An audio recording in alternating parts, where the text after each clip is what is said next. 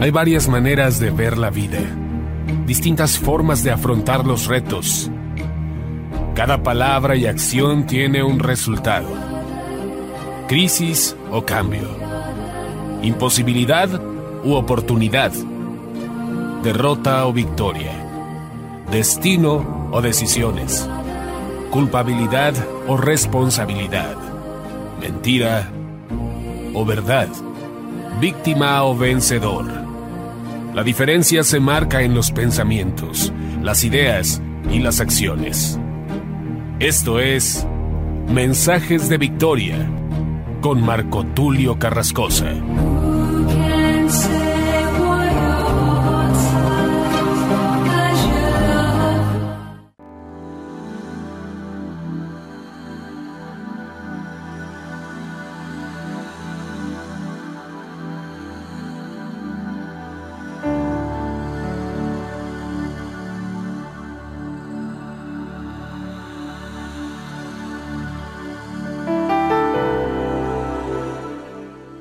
Bendiciones a todos, qué gran alegría poderles saludar nuevamente y poder llegar hasta sus hogares a través de la radio, a través de internet.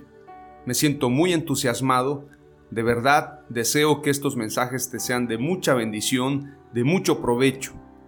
Hoy voy a hablar de un tema muy interesante, es la segunda parte del mensaje de ayer y quiero que lo aproveches.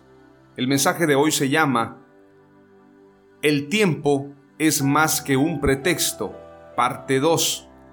Haciendo una antítesis de aquella frase de esta marca de relojes que dice, el tiempo solo es un pretexto. Decía aquella frase de esta marca de relojes. La frase que yo te comparto es la antítesis. Y es, el tiempo es más que un pretexto.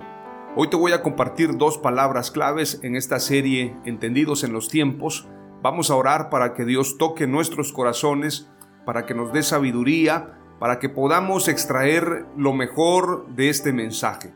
Oramos al Espíritu Santo. Padre amado, te doy gracias en el nombre de Jesús por tu palabra, gracias por tu presencia, gracias por la libertad, gracias por todo lo bueno que tú eres con nosotros. Hoy nos posicionamos, Señor, en esa expectativa de recibir todo lo que tienes para nosotros. Padre, te pido que ensanches nuestro territorio, te pido que nos des sabiduría de lo alto, extiéndenos al norte, al sur, al este y al oeste. Danos esa capacidad, Señor, de expansión. En el nombre de Jesús, sé tú con nosotros, danos inteligencia, danos revelación, danos sabiduría, que seamos entendidos en los tiempos acerca de lo que debemos hacer. En el nombre de Jesús bendice a los oyentes, bendice a cada hombre, cada mujer, cada anciano, cada joven, cada niño, las personas que escuchan este mensaje, que el mensaje pueda bendecirlos de manera integral, espíritu, alma y cuerpo, porque muchas veces podemos entenderlo en lo natural, pero en lo espiritual podemos pasarlo por alto. Que nuestro espíritu esté discerniendo entendiendo esto que estamos compartiendo. Que nuestro espíritu, que nuestra alma puedan digerir el mensaje, puedan recibirlo de la mejor manera, que podamos no solamente escucharlo, sino entenderlo, que podamos alimentarnos, pero también digerir los mensajes. Danos sabiduría para ser entendidos en los tiempos, que entendamos que el tiempo es un don, es un regalo, del cual daremos cuenta. El tiempo es más que un pretexto, es el mensaje de hoy en este episodio número 13. Y estas dos palabras claves que voy a compartir, te ruego Señor que hagan impacto en los corazones, que hagan impacto en las mentes. Enséñanos a contar nuestros días, enséñanos la sabiduría que viene de lo alto. En el nombre de Jesús te pedimos también que nos des paciencia, y no con esto estamos pidiendo que nos des problemas. Pedimos la paciencia para saber resolver los problemas sin desgastarnos, sin sufrir, sin estar ansiosos, sin estar apesadumbrados. Que tengamos la paciencia, la sabiduría, la inteligencia para resolver los problemas del día a día con la inteligencia y la alegría de estar conectados a ti, Señor. De saber que esos problemas que parecen ser grandes en realidad son pequeños. En realidad son reducidos a nada porque estamos conectados a ti, Señor. Que aprendamos a observar los problemas desde la óptica correcta, desde la mentalidad correcta. Desde tu presencia cualquier problema es reducido a nada. Enséñanos a caminar, enséñanos a movernos en medio de este universo de ideas, de cosas, en este mundo donde los perversos parecen ser más audaces que los hijos de luz. Sin embargo, nosotros seremos hallados de un espíritu diferente y seremos hallados diez veces mejores como los hijos de Isaacar, como Sadrat Mesad de Abednego, los amigos de Daniel, como Salomón, como grandes hombres y mujeres de la historia bíblica que nos enseñaron a través de las escrituras a ser prudentes. Padre, ayúdanos a redimir de mejor manera el tiempo. Hoy comparto esta palabra y te ruego, Señor, que prepares los corazones, que la gente pueda recibir este mensaje con toda la alegría, con toda la expectativa de recibir, con toda la actitud y la aptitud. En el nombre de Jesús te lo pido y te doy gracias, Señor. Amén. Muchas veces la insensatez nos hace postergar la felicidad, nos hace postergar la bendición y sobre todo la salvación. Yo he escuchado gente que dice, sí me voy a bautizar, sí quiero tener un encuentro con Jesús, pero más adelante ya tendré mi tiempo para entregarle mi vida a Dios. Hay gente que también posterga su felicidad. Por ejemplo, cuando yo era adolescente recuerdo que pensaba, cuando yo termine la secundaria y entre a la prepa, tendré más felicidad porque tendré más libertad de tiempo. El que está en la prepa dice, cuando entre a la universidad, podré ir a la escuela, ir a la universidad sin uniforme, es decir, podré utilizar la ropa que yo quiera, y entonces en ese tiempo de universidad podré ser feliz, además de que tendré la oportunidad de tener un empleo y ser más independiente. Es más, he pensado en mudarme a vivir en un departamento con amigos, hacer fiestas y pasarla muy bien. Los que están en la universidad dicen, cuando termine la carrera y me titule, podré ser feliz porque ahora seré conocido como el abogado, como el notario, como el médico, como el arquitecto. Bueno, ¿cuántas carreras existen? Y entonces llega el momento en que termina la carrera y se recibe y se titula.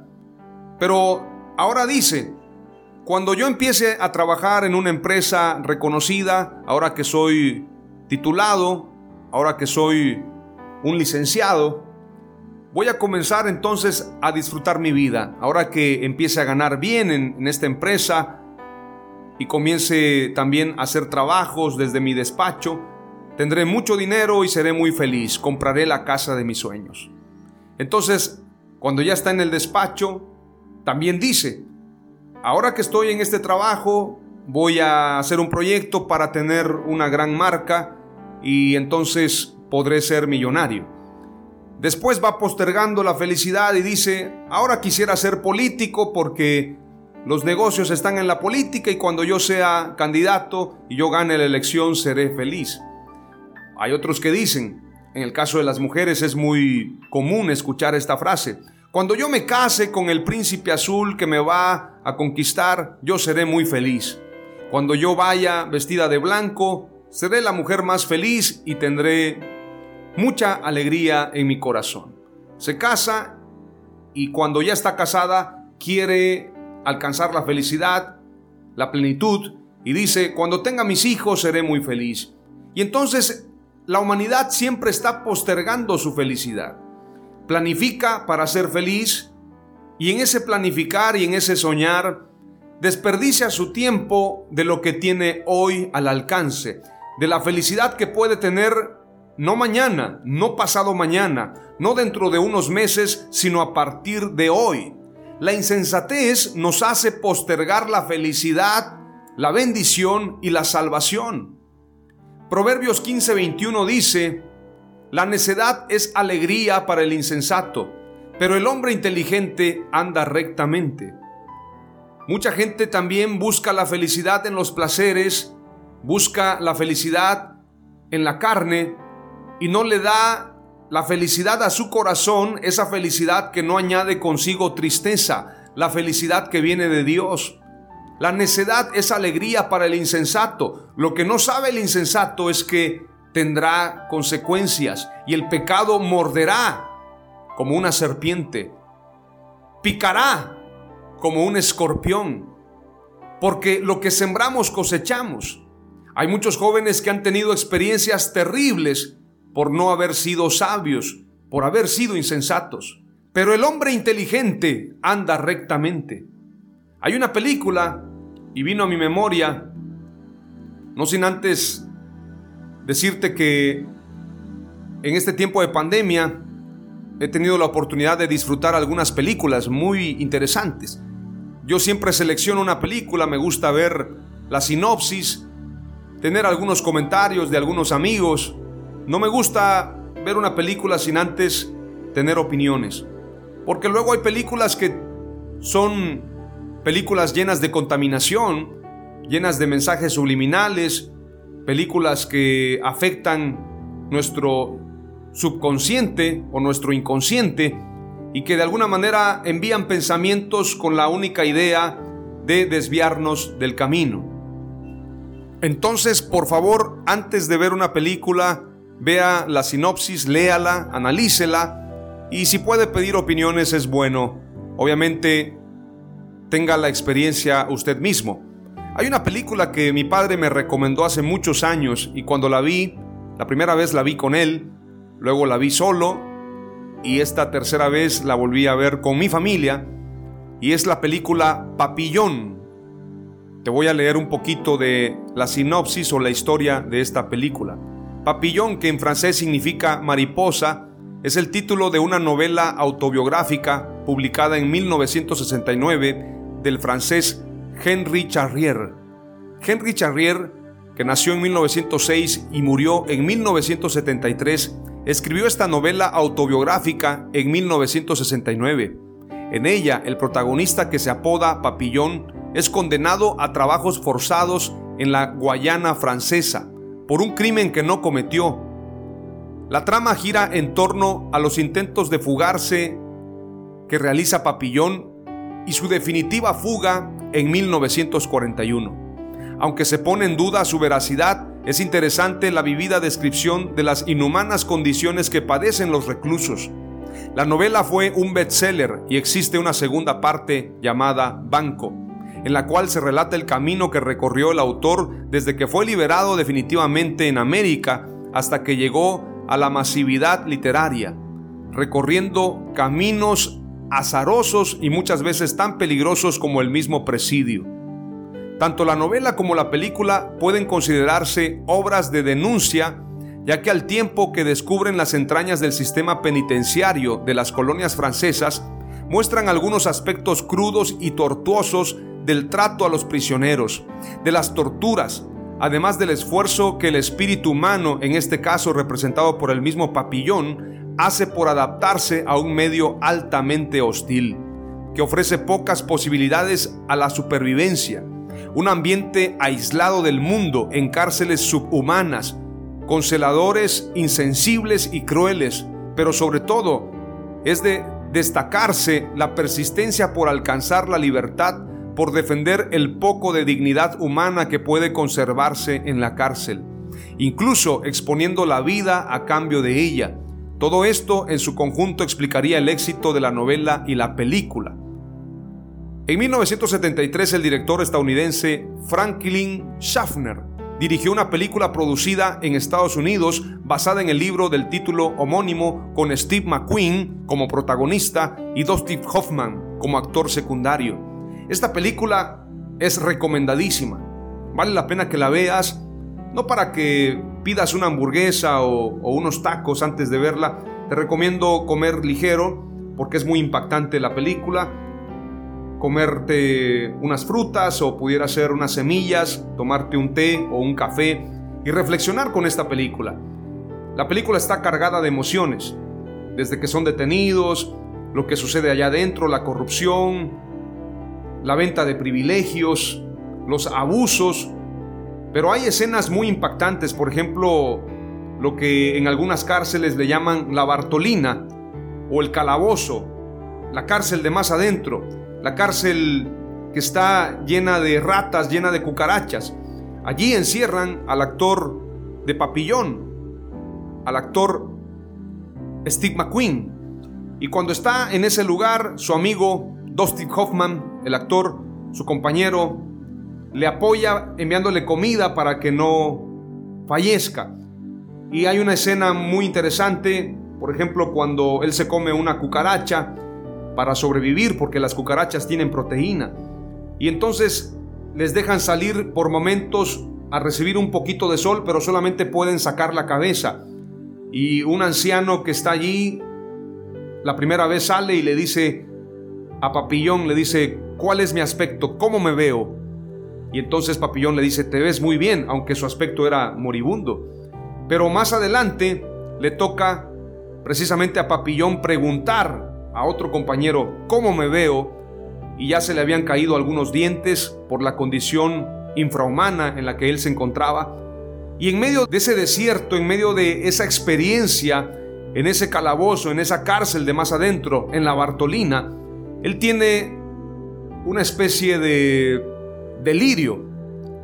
Y entonces él se ve en un desierto y hay un rey al estilo francés con un ejército y se presenta él en el desierto como un reo de muerte. Y entonces le dice el rey, diga cuál es su voluntad y cuál es su defensa ante los delitos que se le impugnan. Y entonces él dice, soy inocente. Sin embargo, el rey y juez le dice, eres culpable. Y él dice, soy inocente, eres culpable. Entonces él responde, ¿de qué soy culpable? Y el rey le dice, de haber malgastado tu tiempo. Y entonces él se declara culpable, agacha su rostro y camina como reo de muerte. Esta escena me impactó muchísimo. Creo que es una de las escenas más impactantes que vale la pena de esta película. Y hoy te estoy hablando precisamente del malgastar el tiempo y de ser insensatos. Te recomiendo que veas esta película. Hay un salmo, el Salmo 90:12 dice, enséñanos a contar nuestros días. Dice la escritura, enséñanos de tal modo a contar nuestros días que traigamos al corazón sabiduría. Efesios 5:15 dice en adelante, Efesios 5:15 al verso 20. Mirad pues con diligencia cómo andéis, no como necios, sino como sabios, aprovechando bien el tiempo porque los días son malos. Por tanto, no seáis insensatos, sino entendidos de cuál sea la voluntad del Señor. No os embriaguéis con vino, en lo cual hay disolución, antes bien sed llenos del Espíritu hablando entre vosotros con salmos, con himnos y cánticos espirituales, cantando y alabando al Señor en vuestros corazones, dando siempre gracias por todo al Dios y Padre en el nombre de nuestro Señor Jesucristo. Romanos 1 dice, pues habiendo conocido a Dios, no le glorificaron como a Dios ni le dieron gracias, sino que se envanecieron en sus razonamientos y su necio corazón fue entenebrecido. Profesando ser sabios se hicieron necios y cambiaron la gloria del Dios incorruptible en semejanza de imagen de hombre corruptible, de aves, de cuadrúpedos y de reptiles. Por lo cual también Dios los entregó a la inmundicia en las conscupiscencias de sus corazones, de modo que deshonraron entre sí sus propios cuerpos, ya que cambiaron la verdad de Dios por la mentira, honrando y dando culto a las criaturas antes que al Creador, el cual es bendito por los siglos. Amén. Por esto Dios los entregó a pasiones vergonzosas, pues aún sus mujeres cambiaron el uso natural por el que es contra naturaleza. Y de igual modo también los hombres, dejando el uso natural de la mujer, se encendieron en su lascivia unos con otros, cometiendo hechos vergonzosos, hombres con hombres y recibiendo en sí mismos la retribución debida a su extravío. Y como ellos no aprobaron tener en cuenta a Dios, Dios los entregó a una mente reprobada para hacer cosas que no convienen, estando atestados de toda injusticia, fornicación, perversidad, avaricia, maldad, llenos de envidia, homicidios, contiendas, engaños y malignidades murmuradores, detractores, aborrecedores de Dios, injuriosos, soberbios, altivos, inventores de males, desobedientes a los padres, necios, desleales, sin afecto natural, implacables, sin misericordia, quienes habiendo entendido el juicio de Dios, que los que practican tales cosas son dignos de muerte, no solo las hacen, sino también se complacen con los que las practican. La insensatez trae un fruto muy terrible. Por esto tenemos que tener cuidado. Si tú no honras y glorificas a Dios, puedes caer en juicios y puedes convertirte en cualquiera de estas características o cualquiera de estos pecados se pueden apoderar de ti y tú volverte un esclavo del pecado como lo señala Romanos capítulo 1 verso 21 al 32. Porque el pasaje inicia diciendo claramente, profesando ser sabios, se hicieron necios. Entonces es importante que nosotros seamos sabios y entendidos en los tiempos. Es importante mencionar también lo que dice la escritura acerca del rico insensato, quien tuvo una actitud, una conducta que parecía ser prudente, pero la realidad es que era contraria a la sabiduría de Dios. Por lo tanto, esto le trajo consecuencias. Parábola del rico insensato. Lucas 12, verso 13 al 21. Uno de entre la multitud le pidió, Maestro, dile a mi hermano que comparta la herencia conmigo.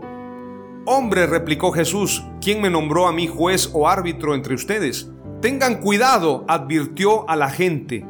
Absténganse de toda avaricia. La vida de una persona no depende de la abundancia de sus bienes. Entonces les contó esta parábola.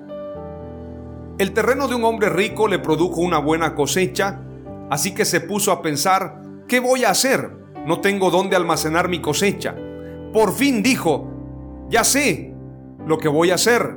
Derribaré mis graneros y construiré otros más grandes donde pueda almacenar todo mi grano y mis bienes. Y diré, alma mía, ya tienes bastantes cosas buenas guardadas para muchos años. Descansa, come, bebe y goza de la vida. Pero Dios le dijo, necio, esta misma noche te van a reclamar la vida. ¿Y quién se quedará con lo que has acumulado? Así le sucede al que acumula riquezas para sí mismo en vez de ser rico delante de Dios. Hoy es el día de salvación, no seas insensato. La primera palabra clave que te comparto es, no seas insensato. Invierte tu tiempo haciendo tesoros en el cielo y no en la tierra, donde todas las cosas perecen. Haz tesoros en el cielo, donde el orín y la polilla no corrompen. Aleluya. No seas insensato o insensata, es la primera palabra clave. La segunda palabra clave tiene que ver con el día de salvación. Hoy es el día de salvación, este es el tiempo aceptable.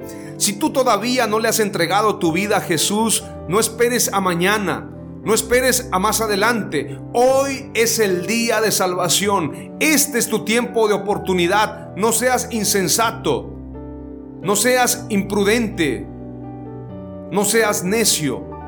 Entrégale tu vida a Jesús ahora. Clama al Señor ahora mientras puede ser hallado. Busca a Dios mientras puede ser hallado, porque el día de salvación es hoy.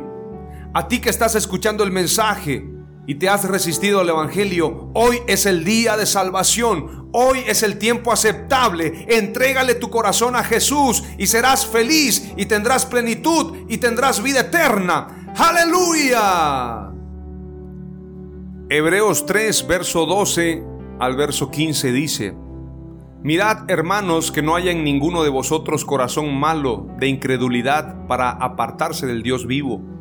Antes exhortaos los unos a los otros cada día, entre tanto que se dice hoy, para que ninguno de vosotros se endurezca por el engaño del pecado. Porque somos hechos participantes de Cristo, con tal que retengamos firme hasta el fin nuestra confianza del principio. Entre tanto que se dice, si oyeres hoy su voz, no endurezcáis vuestros corazones como en la provocación, como el pueblo de Israel provocó a Dios en el desierto. Hebreos 4, verso 1 al verso 7 dice, Temamos pues, no sea que permaneciendo aún en la promesa de entrar en su reposo, alguno de vosotros parezca no haberlo alcanzado, porque también a nosotros se nos ha anunciado la buena nueva como a ellos, está hablando de los israelitas y nosotros pero no les aprovechó el oír la palabra por no ir acompañada de fe en los que la oyeron. Pero los que hemos creído entramos en el reposo, de la manera que dijo, por tanto juré en mi ira, no entrarán en mi reposo, aunque las obras suyas estaban acabadas desde la fundación del mundo. Porque en cierto lugar dijo así del séptimo día, y reposó Dios de todas sus obras en el séptimo día y otra vez aquí no entrarán en mi reposo. Por lo tanto, puesto que falta que algunos entren en él, y aquellos a quienes primero se les anunció la buena nueva no entraron por causa de desobediencia, otra vez determina un día, hoy, diciendo, después de tanto tiempo, por medio de David, como se dijo, si oyeres hoy su voz, no endurezcáis vuestros corazones. Aleluya. Hoy es el día de salvación. Hoy es el tiempo aceptable. Palabra clave número dos. Hoy es el día de salvación. No es mañana, no es pasado mañana, es hoy. Las dos palabras claves que te he compartido es la primera, no seas insensato. No malgastes tu tiempo, no inviertas tu tiempo en hacer tesoros terrenales sin hacer tesoros en el cielo. Mejor invierte tu tiempo en hacer tesoros en el cielo donde el orín y la polilla no corrompen. Enfócate en las cosas de arriba.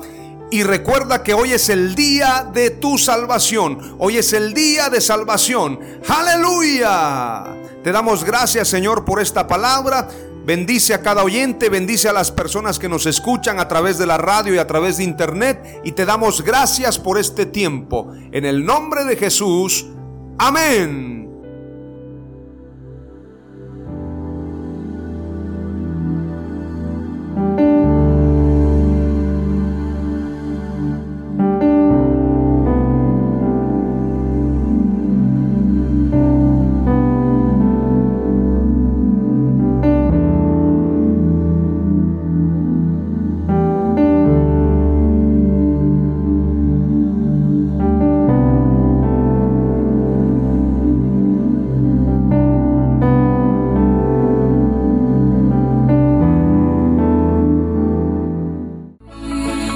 Fue Mensajes de Victoria con Marco Tulio Carrascosa. Gracias por escucharnos y seguirnos en nuestras redes sociales. Si deseas invitarnos a tu ciudad, escríbenos por inbox o al WhatsApp 961 66 882 99 961 66 882 99.